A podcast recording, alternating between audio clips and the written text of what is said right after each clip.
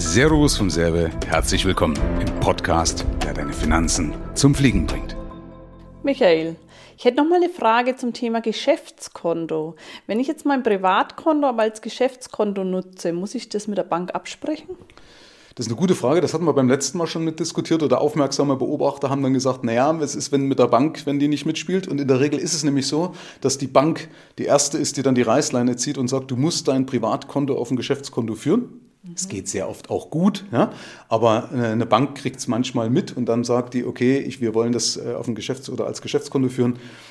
Vielleicht auch ein Schelm, wer Böses dabei denkt, weil sie dann mehr Gebühren verlangen, ja, weil das natürlich dann extrem nach oben schnellt und eigentlich hast du nicht mehr Nutzen, ja, sondern du kannst ja mit deinem Geschäftskonto dann an die, an die Dativ anbinden, also dass, ist, dass die Dativ praktisch alles ausliest, aber dafür musst du ja eh nochmal extra bezahlen. Also das kostet ja, eh in der Regel nochmal 10 Euro mehr monatlich, ja. Also deswegen weiß ich nicht, warum Banken das so machen.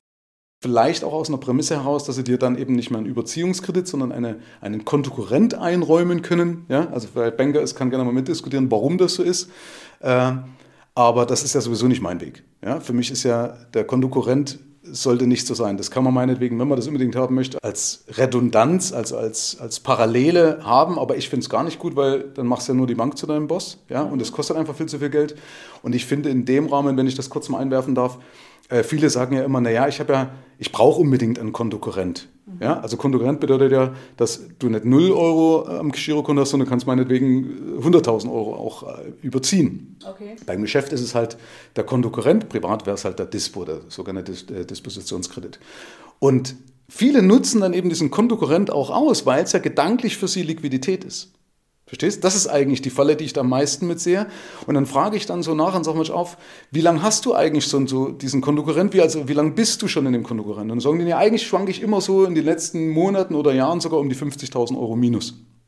Oh. Ja? Das heißt, sie haben sich dran gewöhnt, gedanklich auch dran gewöhnt, dass sie bei 50.000 Euro minus landen. Ja? Und das halten. Interessanterweise, und das ist jetzt nämlich die Logik dahinter, sie halten es ja, diese 50.000 Euro minus. Und dann sage ich, pass auf, wenn wir doch jetzt einmal schaffen könnten, diese 50.000 Euro, die du als Selbstverständnis angenommen hast, meinetwegen auf plus 20.000 Euro zu bringen, bloß als Beispiel. Ja? Durch ein vernünftiges System innerhalb von ein paar Monaten oder vielleicht sogar auch kürzer, kriegst du das auf 70.000, äh, um 70.000 Euro angehoben auf plus 20.000. Und das ist jetzt deine gedankliche Nulllinie. Weil vorher waren ja minus 50.000 die gedankliche Nulllinie, jetzt wären es plus 20.000. Und interessanterweise, wenn dieser Mindshift, wie man heute sagt, also wenn dieser, wie sagt man auf Deutsch, keine Ahnung, äh, dieser, dieser Paradigmenwechsel ja, stattgefunden hat, komischerweise halten die dann immer die 20.000 Euro plus auch, plus dann mehr.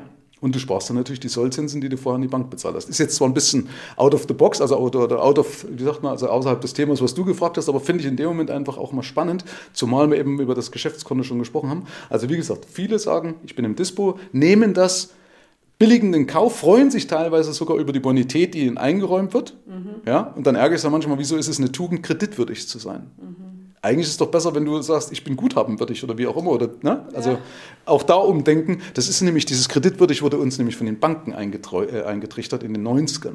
Ja, das kommt auch nicht aus uns selbst heraus. Ja, keiner steht früh auf und sagt, ha, ich möchte kreditwürdig sein.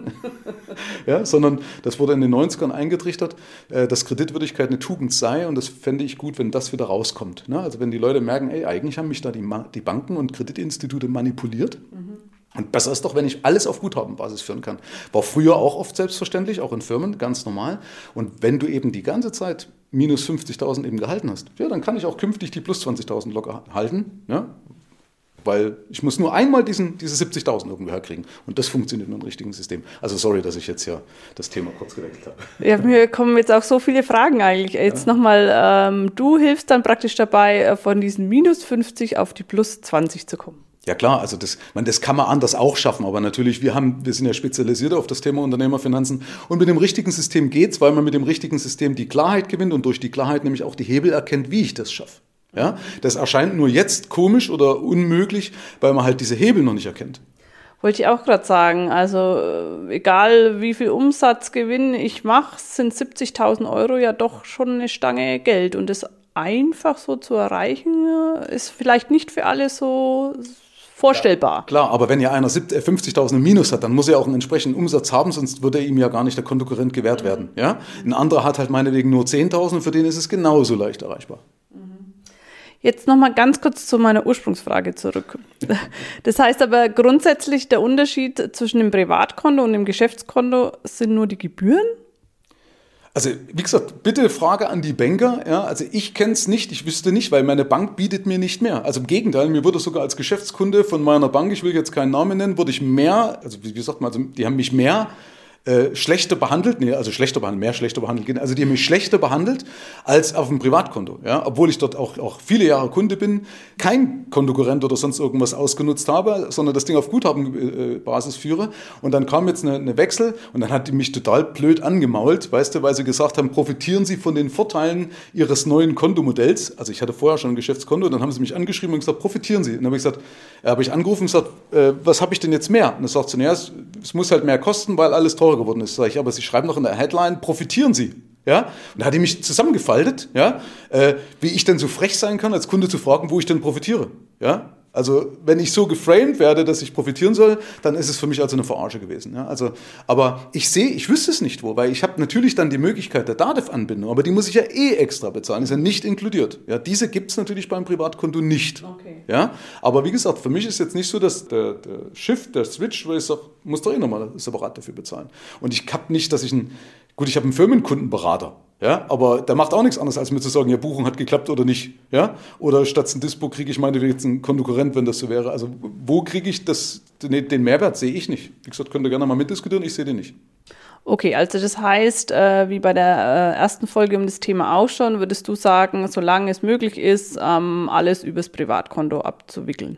Genau, solange die Bank das zulässt, wie gesagt, Steuerberater kann man in der Regel über, über, äh, überreden. Anders ist natürlich, wie gesagt, wenn ich eine Körperschaft habe, wie eine GmbH, dann ist es ja sowieso eine andere Baustelle, das haben wir bei dem anderen Video schon thematisiert. Okay, super, vielen Dank. Gerne.